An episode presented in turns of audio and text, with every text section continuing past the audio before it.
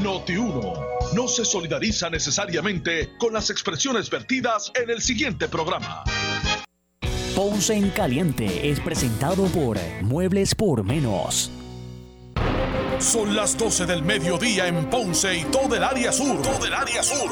Y la temperatura sigue subiendo. Luis José Moura ya está listo para discutir y analizar los temas del momento con los protagonistas de la noticia. Es hora de escuchar Ponce en Caliente por Notiuno 910. Bueno, saludos. Saludos a todos y muy buenas tardes. Bienvenidos. Soy Luis José Moura. Y esto es Ponce en Caliente. Usted me escucha por aquí por Noti1 de lunes a viernes a las 12 del mediodía, analizando los temas de interés general en Puerto Rico, siempre relacionando los mismos con nuestra región. Así que, bienvenidos todos a este espacio de Ponce en Caliente. Hoy es viernes. Gracias a Dios que viernes 23 de julio del año 2020. 21. Así que gracias a todos por, por acompañarnos en la edición de hoy eh, del, del programa Ponce en Caliente. Así que buen provecho a todos los que están almorzando en este momento, todos los que se disponen así eh, hacerlo. Vamos entonces de inmediato, de inmediato con las informaciones. Y es que anoche eh, se llegó a un acuerdo entre los camioneros, el gobierno y la Junta de Control Fiscal que detuvo el paro que estaban ejerciendo el cese de labores que estaban ejerciendo los camioneros en el día de ayer y que provocó, mm, por lo menos en las estaciones de gasolina, largas filas. La gente eh, preocupada por no conseguir combustible. Eh, lo cierto es que del, miércoles a, de miércoles a jueves fue que básicamente pues eh, duró este ejercicio y que pues ahora mostrará el que bueno que los camioneros volvieron a hacer sus labores pero obviamente amparados eh, anclados en, una, en unas promesas que se le hicieron vamos a ver lo que ocurre en el proceso de vista pública sobre eh, las tarifas de acarreo así que eso fue uno de los asuntos que mantuvo al vilo ¿verdad? a las personas interesadas en el, en el tema de lo que pasaba con los camioneros, no cabe duda, ¿verdad? Que es una, dentro de la línea de la cadena de, ¿verdad? De, de, distribución o, la cadena, de, de, hecho, la cadena de suministros. Pues obviamente eh, la labor que hacen los camioneros pues es muy, muy importante. Tengo en línea telefónica para hablar un poquito de los temas del día al alcalde de San Sebastián, Javier Jiménez. Saludos, alcalde. Buenas tardes. Saludos, Moura, y saludos a todos. Saludos. ¿Cómo está todo? ¿En San Sebastián ya llegó la gasolina? En Pepino ya llegó la gasolina, ya está los garajes nuevamente abasteciéndose de gasolina. Ayer hubo, hubo una escasez momentánea, pero fue porque la gente entró en histeria cuando eh, se divulgó a través de los medios de comunicación de que no se iba a estar proveyendo gasolina para los diferentes pueblos. Pero ya nuevamente volvió todo a la normalidad. ¿Qué le pareció el, verdad, la, forma que todo esto se desarrolló? Los reclamos que hacían los, los camioneros, la, posición que adoptó la Junta de Control Fiscal, el que ellos se hayan ido a, asamblea permanente, que no es otra cosa que, el paro, ¿verdad? De, el cese de, la, de labores, de, de, de trabajo. Mira, Mura, eh, hay un planteamiento que hacen los, camioneros y es que en los últimos 15 años no han recibido una revisión de sus tarifas, ¿verdad? Y todo el mundo sabe que todo ha aumentado en los, últimos años. Eh, lo mínimo que se tiene que hacer es atender ese reclamo y ver la razonabilidad de lo que están solicitando. Eh, y pues ellos tienen la, la opción, ¿verdad?, de solicitarlo a través de las eh, agencias que el gobierno tiene para regular eso. Ahora bien, lo que no hay derecho es a tratar de secuestrar el, pueblo de Puerto Rico. Eso en ninguna entidad, ni ninguna persona tiene derecho a que a través de una supuesta protesta pues se incauten o traten de secuestrar eh, al pueblo de Puerto Rico. Eh, como manejó esto el gobierno fue bien flojo.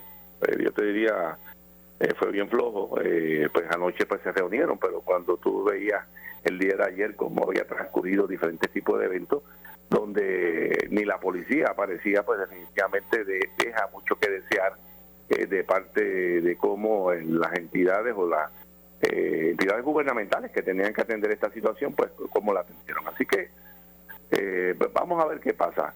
Los acuerdos, pues yo no lo sé cuáles fueron los acuerdos, porque fueron a la noche. Yo sí oí eh, el presidente de MIDA, pues eh, llamando la atención sobre estos acuerdos que se habían tomado, que anteriormente habían ido a los tribunales y creo que hasta la Junta de Control Fiscal había intervenido, eh, no, no adoptándolo. Pero eh, vamos a ver cuáles son los planteamientos y hasta cuánto se puede llegar. Pero, bueno, te digo, muy, muy tímido la forma como se manejó esto, igual como se manejó la vez que aquellas eh, personas se metieron en la ruta 22 mm. y básicamente las tocaron en forma negativa la vida de miles y miles de puertorriqueños. O sea que no, no, no, se, no se atendió de la manera correcta. ¿Y qué se debió haber hecho, alcalde? Bueno, yo creo que se le debe garantizar a toda persona que quiera protestar, protestar, pero no a vandalizar ni a tú intervenir con las personas que no quieran protestar. Se tiene que garantizar el derecho a los que quieren protestar y a los que no quieren protestar y a los que no están de acuerdo con la protesta. Pero tú me dices a mí que ayer eh, se vieron unas imágenes eh, de gente impidiendo eh, que salieran camiones de combustible a, a, los diferentes pueblos de Puerto Rico.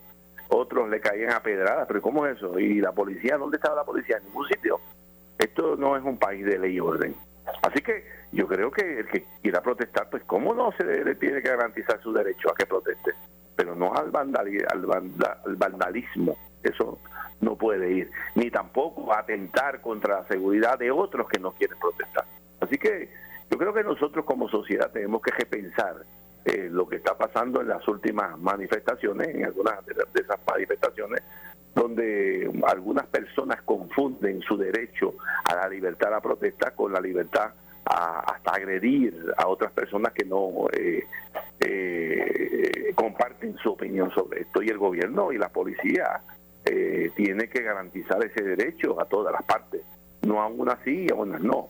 Definitivo. yo creo que debemos nosotros repensar como sociedad y las protestas que van a haber ahora de ahora en adelante van a ser de esta forma.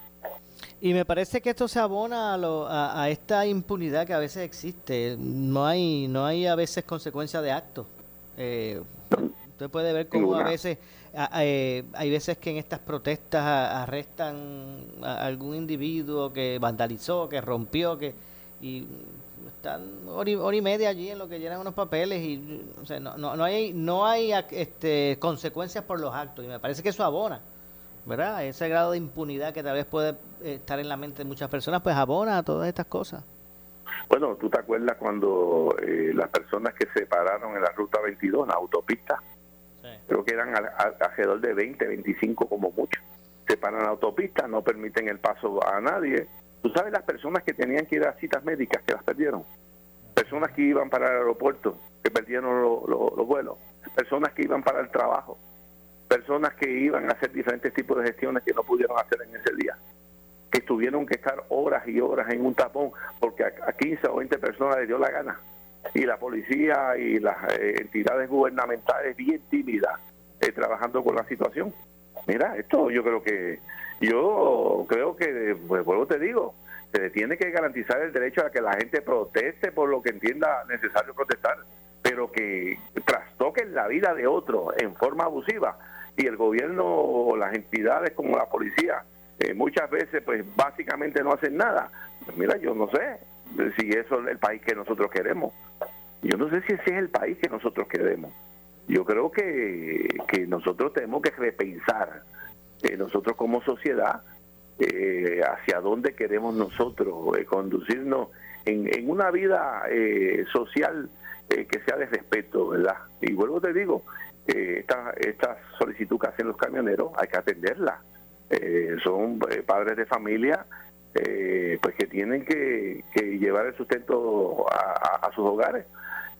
pero tiene que haber un balance en todas estas situaciones. Igualmente, protestas anteriores que hemos visto en los últimos, qué sé yo, tiempos, pues tú ves la forma como transcurren muchas de ellas. y no todos los que protestan se comportan como ese grupo eh, que muchas veces lo que hacen es vandalizar. Pues muchas otras personas protestan adecuadamente, pero el vandalismo no se debe permitir bajo ninguna circunstancia, porque ¿a dónde vamos a parar nosotros como sociedad? Bueno, claro, definitivamente. El día que dejes de ser un país de ley y orden, pues lo que viene es que la anarquía. Bueno, yo creo que estamos a, ese punto. ¿Tanto así, alcalde? Bueno, pues tú no, viste, tú no, tú no viste los visuales ayer. Bueno, sí, claro, sí, vi que hasta vi unas personas que hasta le estaban cortando los el, eh, los cables al arrastre de un de dos de dos camiones que detuvieron allí en la autopista. Yo oí, oí a alguien, yo no sé si será cierto, que sacaron hasta un arma de fuego en, una situación particular. Ah, ¿Sabes de qué estamos hablando? Eh, tan reciente como la otra, no, eso no hace, hace par de meses atrás, cuando paralizaron la autopista, la número 22. ¿Tú no viste aquello? Llegó la policía y allí en el medio, en el medio, en el medio, que eso era para actuar inmediatamente. Y usted quiere protestar, ¿cómo no? Protesten, este es el sitio para que protesten. Pero tú me dices a mí que aquí vienen, hacen y trastocan la vida de otros seres humanos y básicamente no hay ni consecuencias. De hecho, y entonces, eh, tú ves esto, pues hasta dónde vamos nosotros como sociedad, hacia dónde vamos, eso, hacia dónde vamos. De hecho, eso, pues, ese punto que usted trae, alcalde, me hace recordar, una vez le pregunté a, a Gregorio Matías, el senador, sargento, bueno, no sé si ya si había, lo, ascendieron cuando estaba activo en la policía. Eh, yo le pregunté sobre eso, que la gente se molesta porque eh, hacen barbaridad y, la, policía como que no interviene. Y él me decía que eso, que, que él reconocía que eso era así, pero eso era por concepto de la reforma de la policía, que ahora el policía no puede intervenir porque se expone a tanto proceso administrativo de, de, desarme y de y hasta no no no no no, no yo te digo no no no yo vuelvo te digo aquí puede haber mil reformas pero ninguna reforma puede permitir que se sacrifique al pueblo ni que se exponga al pueblo a una serie de situaciones que son hasta eh, hasta que pueden atentar hasta con su vida. Ninguna reforma puede hacer. Y si la reforma eh, tiene esas consecuencias, el gobierno tiene que combatir esa reforma y no aceptarla jodida. Tan sencillo como eso. ¿Cómo nosotros vamos a aceptar de rodillas que nos impongan una reforma que limita el marco de acción de un policía para eh, ejercer la autoridad para que las leyes se cumplan? No, eso no puede ser. No se puede. La reforma tiene que ir dirigida para que ese policía pues no abuse de ese ciudadano ¿verdad? Pero que se impongan las leyes que se tengan que imponer cuando esos otro grupo de ciudadanos quieren trastocar en forma negativa la vida de otros ciudadanos, eso no puede ser. Yo, esa no es la sociedad que yo quisiera dejarle a, a, la descendencia nuestra ni a, ni a los a los que yo represento, ¿verdad? No, eso no. Yo creo, yo creo que, vuelvo te digo, la convivencia se basa en el respeto. En, San Sebastián hay, en, San, digo, en San Sebastián hay policía municipal. E, eso se garantiza. En San Sebastián, alcalde. Los que no quieren protestar. En San Sebastián hay policía municipal. Sí, pero muy limitado.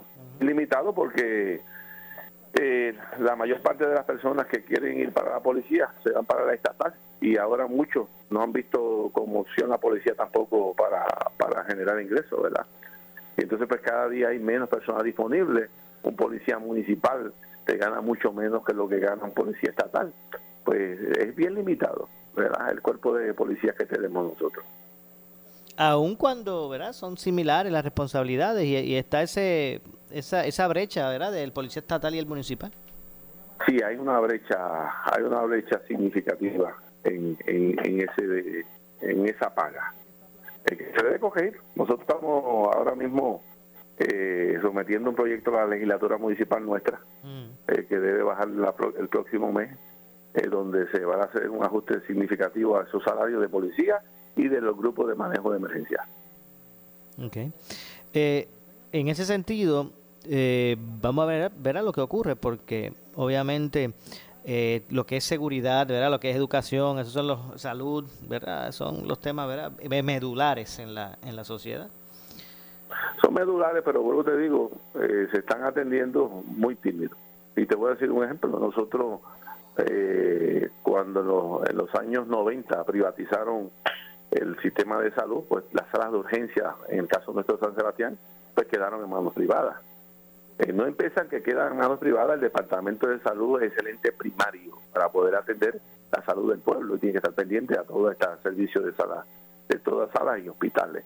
Eh, y ese Departamento de Salud por años y años se siguió desmantelando, hasta el punto que ese Departamento de Salud, eh, si tú vienes a ver, tiene unas limitaciones tan crasas que no puede atender la responsabilidad para el cual fue creado. En el caso nuestro, a nosotros en esta sala ahora mismo en San Sebastián no tenemos el turno de 11 a 7 de la mañana. Cerró una de, las de las salas. Y hemos hecho 20 mil gestiones con el secretario de salud eh, y llevamos seis meses exponiendo a nuestra gente que si le da un infarto o una emergencia eh, pueda morir porque no tiene una accesibilidad. Pero mira hasta dónde llegan las diferentes agencias gubernamentales y cuáles son las consecuencias que ocasiona en, nuestra ciudadanía. Y luego te digo. Ok, pero entonces, ¿que, que no, usted no ha podido sentarse a, personalmente dialogar con, con Carlos Mellado? Bueno, eh, eh, he, dialogado en dos o tres ocasiones, no solamente una, en dos o tres ocasiones. Okay. Nuestras dos senadoras de distrito también han dialogado, nuestro representante de distrito también ha dialogado. Pero fíjate la importancia que le dan, que llevamos seis meses exponiendo a nuestra comunidad porque el Departamento de Salud no toma la acción que tiene que tomar. la acción que tiene que tomar es velar y garantizar eh, que nuestra ciudadanía, alrededor de 40 mil habitantes, pues tengan ese acceso adecuado en caso de una emergencia. Pero, y, traigo esto por lo que estamos hablando, de, la policía y de todas las cosas, ¿verdad? Eh, eh, bien, bien lamentable. Alcalde, se debe se debe debe ser obligatorio el, vacunarse en Puerto Rico. Claro que no. El de los derechos constitucionales que, tiene el que quiere vacunarse es el mismo derecho constitucional que el que no quiere vacunarse. Y nadie puede obligar a ningún ser humano dentro del sistema democrático y orden jurídico que tenemos nosotros a que haga con su cuerpo algo que no quiera hacer o que entienda que, que no es beneficioso para él. Así que eh, pues el que quiera vacunarse, el gobierno y nosotros, los, gobiernos locales, proveemos todas las facilidades para un grupo que no se quiere vacunar. Eh, y ese es su derecho y nadie puede obligarlo a, hacer algo que, que tienen con, convencimiento de que no se debe hacer. Eh, hay mucha gente que nos plantea, a mí mismo me han dicho, mira, yo no me vacuno porque esa vacuna es una vacuna que se aprobó por el estado de emergencia y no ha sido aprobada y tienen esa incertidumbre. Entonces tú vas a coger una persona que tiene esa incertidumbre, no tiene ese convencimiento de que esa vacuna sea adecuada y lo vas a obligar a, vacunarse o le vas a restringir el, el derecho a moverse. Yo entiendo que no. Bajo un sistema democrático, no. Bajo un sistema comunista, sí puede ser. Porque el sistema comunista eh, domina la vida y la voluntad de todos los seres humanos. Pero el ser humano, Dios lo creó para ser libre. Y el sistema democrático, pues dentro de las con todas las dificultades y las cosas negativas que pueda tener, pero una de las cosas que tenemos nosotros es el derecho a la libertad y a escoger y a poder decidir, pero decidir que venga a decidir otro por nuestro cuerpo, por nuestra salud, no, no, eh, eh, no, y, y, la línea de la línea de entonces, bueno, no poder no poder hacerlo obligatorio, pero eh, ¿verdad? Poner, poner este el requisito de, de, mostrar la tarjeta de las vacunas o, una prueba o una prueba positiva para ¿verdad? algún lugar público, para poder disfrutar de un lugar público, para poder ir al cine o para alguna de, estas de este tipo de actividad que, les exijan a la gente. Aquí el que entra es el que esté vacunado, el que no, no puede. No, eso, eso es como, eso sería como el periodo de Hitler el que entraban los que eran eh, nazis, los que eran judíos no podían entrar, los metían en un gueto. Y en ese gueto lo mantenían a esa gente. Yo entiendo eh, que no sería sensato tú meter a un gueto a unas personas que por su salud eh, no están de acuerdo con vacunarse. y el que está vacunado está protegido. El que el que no está vacunado es el que está, está susceptible a a tener el virus, ¿verdad? A contraer el virus en forma eh, grave y esa es su decisión. El que está vacunado, si le da el virus, le puede dar el virus, porque le puede dar, se supone que entonces sea con síntomas menores. Pero no es que el que no esté vacunado es el que está enfermo. El virus le puede dar a cualquiera. el, virus le puede dar... Entonces pues, entonces, pues muy bueno. Los que no estén vacunados se tienen que mantener en su casa y los que están vacunados pueden andar. Pues claro que no. Yo creo que eso es, yo no sé, eh, vuelvo te digo, si el sistema democrático mismo nuestro y el ordenamiento jurídico lo, lo permite. Eh, eso, pues vuelvo te digo, me recuerda a la época de Hitler, donde establecían guetos para los que eran judíos y los marcaban porque eran judíos. Entonces ahora tú vas a marcar socialmente quién se vacunó, quién no se vacunó, cuando es un derecho del ser humano, es un derecho indelegable el que tú puedas decidir por tu salud. Yo no sé, yo yo creo que es impropio. Pues vamos a ver qué, qué, es lo que finalmente deciden en Puerto Rico, que, ¿verdad? ¿Qué, qué, qué se va a hacer con relación a eso, porque no cabe duda que ha estado ¿verdad? reflejándose de forma continua unos breves, pequeños eh, eh, aumentos en lo que es la, pero, pero son aumentos, compárate cuánto es la población nuestra, 3.2 millones de, habitantes. 3.2 millones de habitantes. Eh, y tú me puedes decir, pues cuántos pueden haber casos diarios. Y de esos casos, ¿cuántos son casos que son sin síntomas. Y de esos casos, de los otros casos que tienen síntomas, ¿cuáles son casos con síntomas graves? Entonces, cuando tú vienes a analizar todo esto, porque tienes que analizarlo de esa forma, pues entonces tú puedes determinar si como sociedad necesitamos unas restricciones mayores para, para tú eh, poder eh, proteger a X o Y sectores de la población. Pero cuando tú analizas lo que está pasando hoy en día, desde el punto de vista frío, sin apasionamiento y sin eh, esas muchas veces alarmas que se crean eh, innecesariamente, mira, ahora mismo dentro de la situación que vivimos está básicamente normal. Eh, comparado como cuántos cuántos casos de, dengue cogían por, por año en Puerto Rico. Comparado, a ver si compara con esto. ¿Y, y en su caso, alcalde, usted se vacunó? Bueno, yo te diría que nosotros nosotros nos vacunamos, nosotros hicimos lo que teníamos que hacer. Pero, pero vuelvo te digo, eh, las personas que no quieran vacunarse tienen derecho a no vacunarse. Exacto. Y parece que se les cierra, entiendo el punto que usted trae, pero, y, pero aún así parece que se le cierra el cerco porque lo que lo que aparenta que viene es, ¿verdad? Pues restricciones, o sea, apertura para los vacunados y, y restricciones para los que no. Bueno, hasta que alguien lo impugne. Hasta que alguien lo impugne. Hasta que alguien lo lleve al tribunal. ¿Ah? Hasta que alguien lo lleve al tribunal. Sí, hasta que alguien lo lleve al tribunal. Cuando alguien lo lleva al tribunal, pues entonces, este, y bueno te digo, nosotros como como gobierno tenemos que proveer las herramientas eh, y nosotros no podemos restringir, ¿verdad? Lo que lo que es lo que se promueve generalmente. ¿Y, cómo está la tasa de cómo está en San Sebastián en términos de los contagios? Bueno, nosotros tuvimos el mes pasado cuatro y este mes llevamos siete. Ok. ¿De una población de cuánto? En una población de casi 40 mil habitantes. Ok. Ya, pues ese nivel de positividad está bajo que es positivo. Sí, sí, cuando tú lo comparas en Puerto Rico también. Cuando tú lo comparas en Puerto Rico también. ¿El 3 puntos y pico, alcalde? bueno, no, yo creo que ya está en 4.6, 4.6. Está abajo.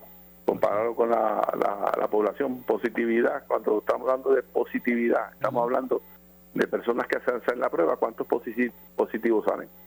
Exacto. De hecho, y también hay que tener en perspectiva que son eh, cada vez son menos los que hacen pruebas, ya casi no se están haciendo pruebas. Los que se están haciendo pruebas son los que exigen, bueno, si quieres ir al juego de baloncesto, tienes que traer la, tienes que tener la, las vacunas, el papel de la, la tarjeta de la vacuna o una prueba este negativa. Sí. Y, y realmente ha, ha, descendido ¿verdad? el número de personas que se, que se le estén haciendo pruebas, a menos que sea por algo específico. Así que vamos a ver lo que ocurre. Sí, sí, esto se ha controlado aún más todavía. Bueno, pues alcalde, vamos a ver lo que... Ah, se me quedaba algo. San Sebastián, ahora cuatro y media ponen candado a la alcaldía hasta la semana que viene o, trabaja la semana. No, la que viene trabajamos. La que viene trabajamos. Tú sabes que es, fin de mes y fin de mes eh, del mes de julio, pues están todos los pagos de las contribuciones sobre propiedad inmuebles, ¿verdad? Pues que tenemos que tener accesibilidad a nuestra gente y también todavía pues hay eh, eh, eh, personas que tienen trámites en el municipio que tienen que atender.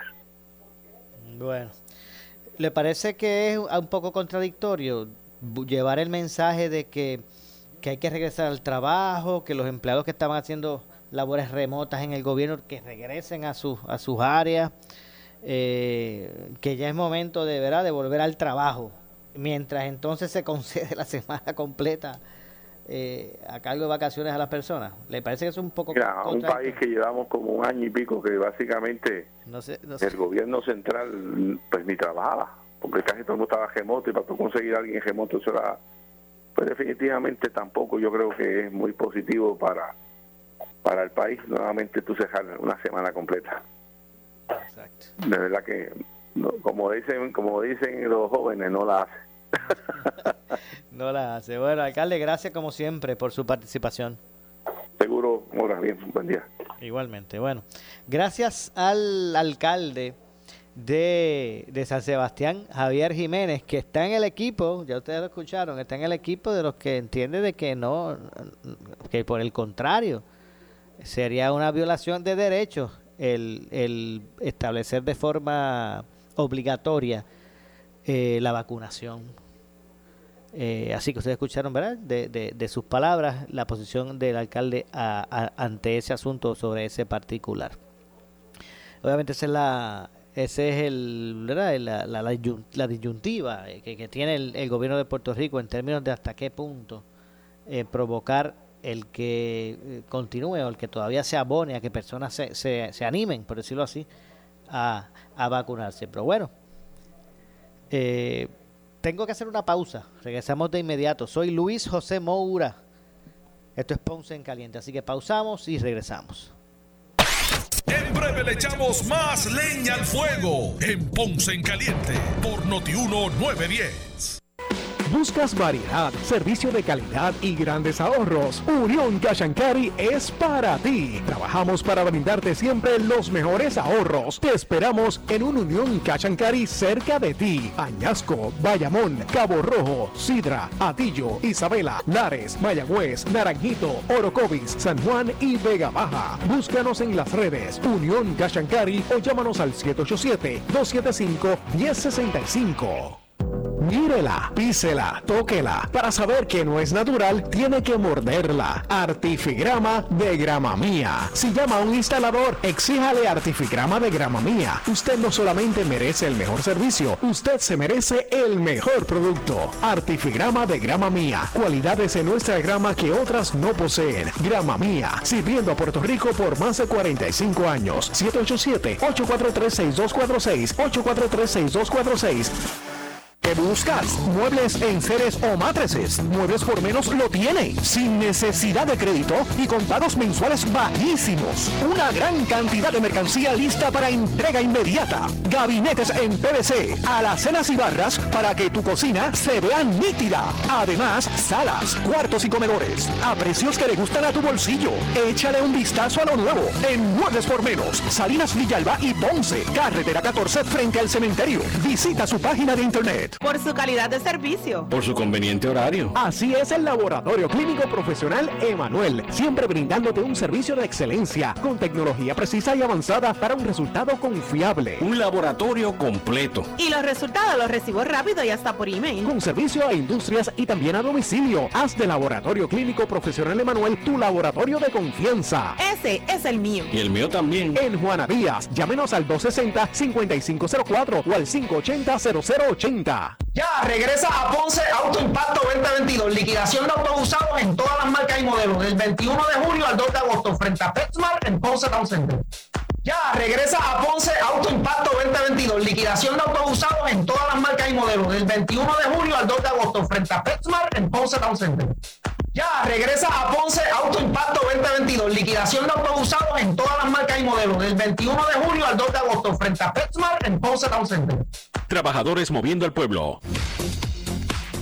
Escucha el programa del Colegio de Médicos Cirujanos de Puerto Rico este y todos los miércoles a las 9 y 30 de la noche. El programa oficial del Colegio de Médicos, donde traeremos los temas importantes que afectan a la clase médica del país y a nuestros pacientes. Recuerda, los esperamos los miércoles a las 9 y 30 de la noche por Noti 1630 AM y por el 94.3 FM. Colegio de Médicos Cirujanos de Puerto Rico.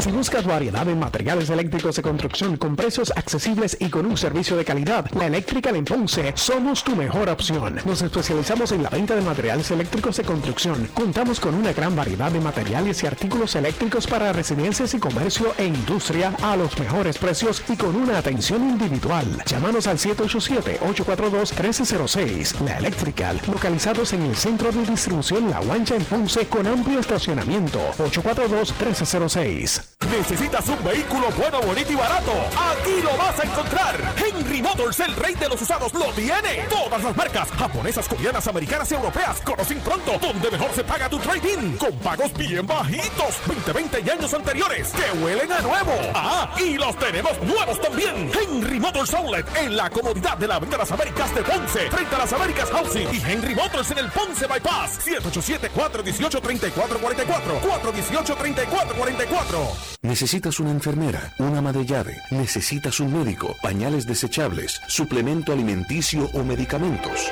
En Hospicio La Paz podemos ayudarle. Hospicio La Paz le provee a cada paciente de enfermedad terminal todos los servicios de cuidado médico en su hogar, a la vez que le ofrece apoyo y soporte emocional y espiritual tanto al paciente como a sus familiares. Hospicio La Paz. Llame gratis al 1-800-981-0032. 1-800-981-0032. Church.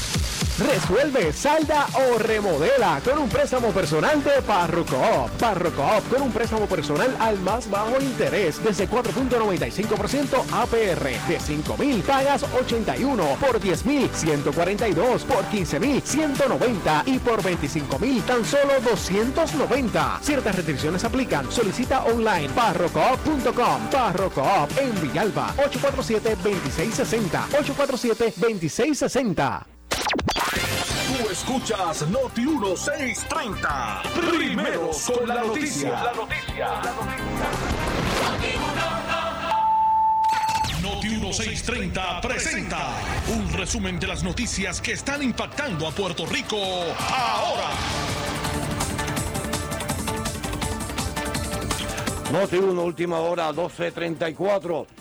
Señores, el representante del Partido Nuevo Progresista, Juan Oscar Morales, dijo en el programa Pablo Limpio que la revisión de la tarifa de transporte de carga podría conducir a un aumento en los precios de numerosos productos que consume el pueblo, incluyendo los combustibles. Interviene Iván Rivera. Con este nuevo reglamento se van a estar celebrando vistas públicas, que eso lo establece, Eso lo eh, la propia la ley de la- procedimiento uniforme, ¿verdad? Eh, eh, así que mi invitación sería, Iván, a que este- aprovechar este momento, ¿verdad?, donde se va a hacer un reglamento. eh, que hagan la convocatoria, tienen que publicar unos edictos, tienen que anunciar dónde y que el pueblo participe, participe las diferentes Las entidades, entidades, el Centro Unido de Detallistas, los, diferentes gremios de los MIDA. camioneros, MIDA, etcétera, etcétera. Eh, porque a mí lo que me preocupa Iván, es que al final de esto yo creo que eh, lo que estaban haciendo los camioneros era, era algo legítimo, pero mi preocupación es que esta decisión de revisar estas tarifas, eh, el resultado al final del día sea que conlleve un aumento a los consumidores, que son los que en la, en la línea ¿verdad? de- del comercio son los últimos eh, afectados y esa es mi gran preocupación de que esto al final del día conlleve que cuando uno vaya allí a los supermercados uno encuentre los precios mucho más altos de lo que están a- al día de Eso, hoy. eso al final del camino afecta porque se aumenta el costo de yo llevar el producto a mi góndola para vendértelo a ti consumidor cuando llegas, pues te lo voy a subir. Noti 1, última hora, 12.35. El ex director de la Administración de Asuntos Federales, Carlos Mercader, dice en el programa Pelota Dura que el acuerdo entre el gobierno y los camioneros evitó que durante este fin de semana el país cayera en una mayor incertidumbre y en un terrible caos. Yo estoy confundido con el acuerdo. Te lo dije al principio. ¿Con el acuerdo. con el acuerdo. que, que, que básicamente rea- reinició, o digamos, digamos, el acuerdo que, que le puso punto final a toda esta manifestación. Pero tengo que reconocer, yo no sé si, o creo que Omar Marrero estuvo en, estuvo en esas negociaciones hasta eh, la Algarra de la Noche junto con Noelia García. Si ellos lograron eso, lograron convencer a los transportistas, pues mira, yo me alegro, porque yo creo que era importante que el día de hoy hubiese tranquilidad y sosiego en el pueblo de que las cosas iban a tomar curso normal, porque yo te voy a decir una cosa, Felina, entrábamos en este fin de semana con el paro como estaba. Y aquí, ahí sí que yo creo que la gente iba a entrar en una, en una situación de mucho, mucho, yo no sé si desespero, pero, pero una incertidumbre violenta. Porque un fin de semana completo, largo, sin distribución de gasolina, sin distribución a los supermercados, sin distribución a las tiendas don- donde, la gente compra. Eh, la- los abastos y las necesidades básicas. Yo Mira. creo que eso hubiese sido terrible para Puerto Rico, así que a ellos, ¿verdad? Este acuerdo yo creo que hay que explicarlo un poquito más y que ver lo que va a pasar. Note una última hora, 12.37. Y finalmente, tras una larga espera y después de muchas dudas y dificultades, el emperador Naruhito declara hoy oficialmente abiertos los Juegos Tokio 2020, un año después de lo previsto en una ceremonia sin público en el Estadio Olímpico y con restricciones en el tradicional desfile de los deportistas. La ceremonia tuvo lugar ante menos de mil personalidades y dirigentes para minimizar los riesgos de la pandemia del COVID-19 en un estadio con capacidad para 68 mil personas, según publica la agencia de noticias AFP. Noti 1, última hora, 12.38. En breve le echamos más leña al fuego en Ponce en Caliente por Notiuno 910. La fábrica de Matres Global extiende su oferta para que extiendas tus noches de descanso. Siente el placer de despertar en el matre de tus sueños. Dale un respiro a tu bolsillo con un 70% de descuento en la compra de un matres de la línea Body Comfort ortopédica con 15 años de garantía incluida. Además, matres ortopédicos desde 99 dólares. Conócelos en el showroom más cercano a ti. Oferta válida hasta el 27 de julio en sus 19 tiendas, incluyendo su nueva tienda en Guayama en el Molino Shopping Center. Retoma el buen dormir con sus programas de financiamiento disponible hasta 60 meses, 0% APR o cómprate a 3 mil dólares y llévate la mercancía Leaway a tu casa sin verificación de crédito. Ciertas restricciones aplican. Detalles en las tiendas globalmatres.com 787-837-9000 787-837-9000 Buenas noticias, Laboratorio Clínico Profesional Emanuel en Juana Díaz reabre sus puertas en barrio Río Cañas Abajo, carretera número 14. Luego de meses en remodelación, volvemos con nuestro servicio de excelencia y más cerca de ti. Visítanos desde las 5 y media de la mañana y abierto los sábados. Laboratorio Clínico Profesional Emanuel en Juana Díaz, un enlace entre el médico y su salud. Barrio Río Cañas 580-0080 y también en Guayabal 260-5504. Síguenos en Facebook. ¿Qué buscas? ¿Muebles en seres o matrices? Muebles por menos lo tiene, sin necesidad de crédito y con pagos mensuales bajísimos. Una gran cantidad de mercancía lista para entrega inmediata. Gabinetes en PVC, alacenas y barras para que tu cocina se vea nítida. Además, salas, cuartos y comedores a precios que le gustan a tu bolsillo. Échale un vistazo a lo nuevo en Muebles por Menos, Salinas Villalba y Ponce, carretera 14 frente al cementerio. Visita su página de internet. El área sur está que quema. Continuamos con Luis José Moura y Ponce en Caliente por el 910 de tu radio. Bueno, estamos de regreso. Soy Luis José Moura. Esto es Ponce en Caliente. Usted me escucha por aquí por el 910 de Noti1. eh, de lunes a viernes a las 12 del mediodía, analizando los temas de interés general en Puerto Rico. Bueno, y ante la proximidad del regreso a clases, el secretario del Departamento de Salud, el doctor Carlos Mellado López, anunció la implementación estricta de una combinación de estrategias preventivas eh, protegiendo la seguridad y salud de la comunidad escolar. Dentro de las medidas cautelares del Departamento de Salud se establecerá eh, la vacunación compulsoria a partir de los 12 años.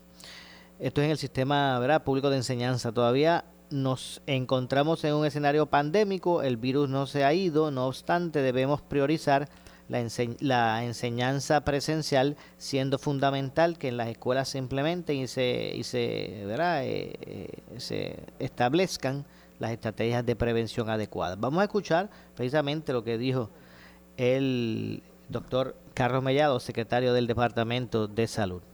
Data empírica basado en la decisión que tenemos, eh, la situación que tenemos al momento, en donde tenemos más del 5.1% de positividad, un aumento en los hospitales, un aumento eh, de los casos en Puerto Rico y un aumento dentro de la población no vacunada, el Departamento de Salud va a comenzar a iniciar unas estrategias específicas para vacunar la mayor cantidad posible.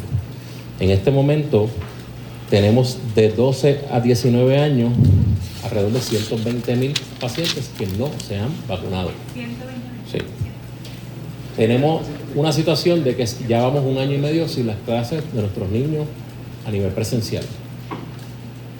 Eh, en el pasado no teníamos tantos eh, niños vacunados, por lo tanto se estableció un protocolo en donde el mismo doctor Valencia está explicando, si llegaba rojo, teníamos que cerrar la escuela. Cuando vino el, el otro repunte, que hubo una cantidad de casos en ese momento pediátricos hospitalizados, pues el Departamento de Salud decidió que era más seguro cerrar las escuelas. En este momento el escenario es diferente. Tenemos más del 70% de puertorriqueños con al menos una dosis y más del 60% de los puertorriqueños con el curso completo. Por lo tanto, eso nos lleva a tomar la decisión y basado en la ley 81 de, de, marzo del, del 1912, que faculta al secretario de salud a obligar, ¿verdad?, a pedir como requisito la vacunación y este, en el artículo 4, sesión 5 y 1.6 de la Constitución de Puerto Rico, eleva a rango constitucional el Departamento de Salud, además de la ley del 25 del 25 de septiembre del 83, que faculta al secretario de Salud establecer la vacuna compulsoria en el sistema escolar de Puerto Rico, hemos tomado la decisión de, obviamente, hábiles para vacunar son 12 años, de emitir una orden ejecutiva en donde le vamos a exigir a todas las escuelas que como requisito para poder estar en la escuela le pidan la tarjeta de vacunación. Este requisito, obviamente, el estudiante tiene que llevar la tarjeta de vacunación con al menos una dosis de vacunación y completar, obviamente, pues sabemos que 21 días después, completar esos 21 días eh, la vacunación. Sabemos que estamos en un estado de emergencia, ¿verdad?, que se declaró por causa del COVID y sabemos que la orden ejecutiva 2021-54 el gobernador le delega al Departamento de Salud, al secretario, establecer las guías y protocolos para atender esta emergencia. Nosotros decidimos, todo estudiante que vaya, ¿verdad? que esté en el sistema escolar y universidades de Puerto Rico, tiene que tener la vacuna. Siempre hay excepciones, excepción razón médica o una excepción razón ideológica, pero tiene que presentar una declaración jurada como establece la ley. Así que vamos a bueno, la orden ejecutiva, digo, la orden administrativa, orden administrativa, asegurando un ambiente eh, seguro en la comunidad escolar, dispone que la vacunación será obligatoria como requisito de admisión presencial escolar y universitaria. Como manera de excepción, solo estarán exentos de la vacuna eh, eh, en los casos que aplique los estudiantes y personal docente y no docente cuyos sistemas inmunes estén comprometidos, que son alérgicos a las vacunas o tienen otras contradicciones médicas. Para efectos de este requisito, todo estudiante mayor de 12 años, eh, estudiantes también eh, universitarios, personal docente y no docente, deberá eh, presentar la tarjeta de vacunación con la serie de dosis completadas o que comenzó el proceso de la primera dosis. Mellado López aseguró que la medida busca tener un ambiente más seguro y salvaguardar la salud de todos los ciudadanos. Eh, entre otras cosas, vamos a escuchar lo que dijo sobre esto el, el secretario Mellado. O sea que nuestra primera prioridad es la vacunación. Lo otro que vamos a hacer, y ahorita vamos a entrar más en detalle, se establece que todas las personas en las instituciones, escuelas, independientemente del estatus de vacunación, deberán utilizar la mascarilla. O sea, vamos a seguir utilizando la mascarilla dentro de las escuelas, es obligatorio utilizar la mascarilla. Y se va a mantener, ¿verdad?, las medidas que las guías están estableciendo para proteger a la población, porque sabemos que dentro de la escuela todavía hay niños que no tienen acceso a la vacuna. Por lo tanto, tenemos que seguir haciendo un ambiente como si no estuvieran vacunados. ¿ok? Se establece que toda la, se flexibiliza el distanciamiento físico en los salones de clase para asegurar que podamos tener eh, clases presenciales. Y todos estos protocolos son siguiendo estrictamente la guía del CDC. Se añade la realización de las pruebas virales para cernimiento como estrategia preventiva ante la flexibilización del distanciamiento físico. Sacrificamos el distanciamiento para que haya más estudiantes, sin embargo vamos a hacer pruebas aleatorias para garantizar que ese estudiante que está en ese día en la escuela no se, eh, eh, ¿verdad? se pueda sacar de la escuela. Se enfatiza que todo niño enfermo debe permanecer en su hogar, eso ciertamente es algo lógico, y se clarifica el rol y responsabilidad de las escuelas en investigación de rastreo de contacto. Es importante que entiendan que nosotros vamos a, seguir velando todas las escuelas, vamos a seguir con lo que se llama nuestro bioportal. Es importante que las personas se vacunen y más adelante vamos a hablar de unos mecanismos que vamos a estar utilizando para enforzar la vacunación y que vamos a estar realizando las pruebas. Bueno, por su parte, Miguel Valencia, subdirector de la Oficina de Sistema de Comando de Incidente de COVID-19, indicó que a pesar de una planificación cuidadosa y situaciones en las que se podrá recomendar el cierre temporero de una escuela o de parte de ella, eh, pues se estarían estableciendo este tipo de protocolos. Vamos a escuchar lo que dijo Valencia. Estamos, trabajando y vamos a estar trabajando con los epidemiólogos municipales, revisando otra vez cuáles son los conceptos. El punto importante es que a diferencia de antes, si ustedes recordaban que si habían como una franja y si estamos a este nivel, se hace esto, y si hacemos esto, hacemos esto, en este nivel, toda decisión de cerrar una clase, cerrar un salón, cerrar una escuela, se va a hacer en conjunto con el Departamento de Salud, dando, dándonos la mano, Departamento de Educación, para estar seguros que qué, que nosotros que queremos que los estudiantes estén en las escuelas, hasta que no tengamos la investigación y documentemos que es un caso, no de momento sacar un salón de clase completo de la escuela. Porque no es la instrucción, o sea, no es la parte, porque a lo mejor esa la puedes recibir virtual. Pero la razón por la que queremos llevar los estudiantes a la escuela es por la interacción social, para que estén con otros niños. O sea, eso no se puede dar virtual. Y la última estrategia que tenemos, pues seguimos en términos de la limpieza y la desinfección este, de los planteles y las áreas, particularmente las que son de más uso común. Todas estas nuevas estrategias pueden ser implementadas y lo que estamos haciendo es que las queremos que se hagan todas a la vez.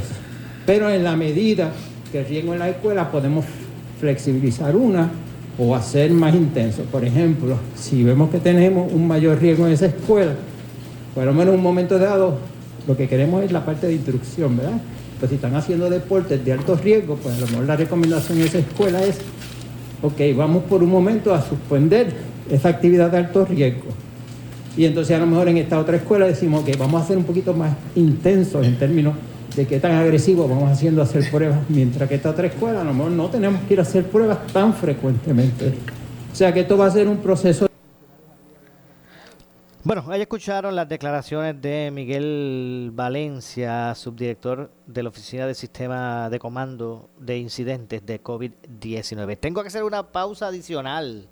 Regresamos con más, regresamos con el segmento final. Esto es Ponce en Caliente. En breve le echamos más leña al fuego en Ponce en Caliente por Notiuno 910. ¿Qué buscas? ¿Muebles en seres o matrices? Muebles por menos lo tiene, sin necesidad de crédito y con pagos mensuales bajísimos. Una gran cantidad de mercancía lista para entrega inmediata. Gabinetes en PVC, alacenas y barras para que tu cocina se vea nítida. Además, salas, cuartos y comedores a precios que le gustan a tu bolsillo. Échale un vistazo a lo nuevo en Muebles por Menos, Salinas Villalba y Ponce, carretera 14 frente al cementerio. Visita su página de internet. Buenas noticias, Laboratorio Clínico Profesional Emanuel en Juana Díaz reabre sus puertas en barrio Río Cañas Abajo, carretera número 14. Luego de meses en remodelación, volvemos con nuestro servicio de excelencia y más cerca de ti. Visítanos desde las 5 y media de la mañana y abierto los sábados. Laboratorio Clínico Profesional Emanuel en Juana Díaz, un enlace entre el médico y su salud. Barrio Río Cañas, 580-0080. Y también en Guayabal, 260-5504. Síguenos en Facebook. La fábrica de matres Global extiende su oferta para que extiendas tus noches de descanso. Siente el placer de despertar en el matre de tus sueños. Dale un respiro a tu bolsillo con un 70% de descuento en la compra de un matres de la línea Body Comfort ortopédica con 15 años de garantía incluida. Además, matres ortopédicos desde 99 dólares. Conócelos en el showroom más cercano a ti. Oferta válida hasta el 27 de julio en sus 19 tiendas, incluyendo su nueva tienda en Guayama en el Molino Shopping Center. Retoma el buen dormir con sus programas de financiamiento disponible hasta 60 meses, 0% APR o cómprate a 3 mil dólares y llévate la mercancía Leaway a tu casa sin verificación de crédito. Ciertas restricciones aplican. Detalles en las tiendas globalmatres.com 787-837-9000 787-837-9000 el área sur está que quema. Continuamos con Luis José Moura y Ponce en Caliente por el 910 de tu radio. Bueno, estamos de regreso ya en nuestro segmento final. Esto es Ponce en Caliente. Soy Luis José Moura. Y bueno, el secretario interino del Departamento de Educación, Elise Ramos Párez, expresó o dio a revelar el plan de reapertura de las escuelas eh, de cara al inicio de clases ahora en agosto. Vamos a escuchar lo que dijo el secretario sobre este particular que, ¿verdad? Todos están atentos eh, a ver cuál es el protocolo. Escuchemos. El resultado de este ejercicio es que 231.991 estudiantes recibirán educación presencial los cinco días. Esto ha sido un ejercicio intenso y sabemos, y le aseguro al país que va a seguir mejorando van a ser más los estudiantes que en la medida en que vayamos atendiendo el tema de infraestructura, van a contar con una mayor cantidad de días presenciales. Esto representa un 88% de nuestros estudiantes en 744 escuelas. Implica que las regiones de Arecibo, Bayamón y Caguas van a tener servicios presenciales los cinco días de la semana. Igualmente implica que las regiones de Humacao, Mayagüez y San Juan recibirán el 85% de su matrícula o más recibirá servicios todos los días. Así que hay un 15% de estas regiones que son los que van a estar de una manera híbrida. Quiere decir que van a tener unos días presenciales y van a tener eh, otros días a distancia. Claro, la educación a distancia, ya muchos de los retos que teníamos, ¿verdad? Han empezado a pasar a un segundo plano. Eh, ya conocemos lo que es, obviamente no nos enfrentamos a lo desconocido. Bueno, lamentablemente eso nos ha acabado el tiempo, no nos resta para, eh, tiempo para más. Que tengan un excelente fin de semana. Yo me retiro, soy Luis José Moura, esto es Ponce en Caliente, pero usted amigo y amiga que me escucha, no se retire que tras la pausa ante la justicia. Ponce en Caliente fue traído a ustedes por Muebles por Menos. Escuchas WPRP 910, Noti 1 Ponce. Noti 1 no se solidariza necesariamente con las expresiones vertidas en el siguiente programa.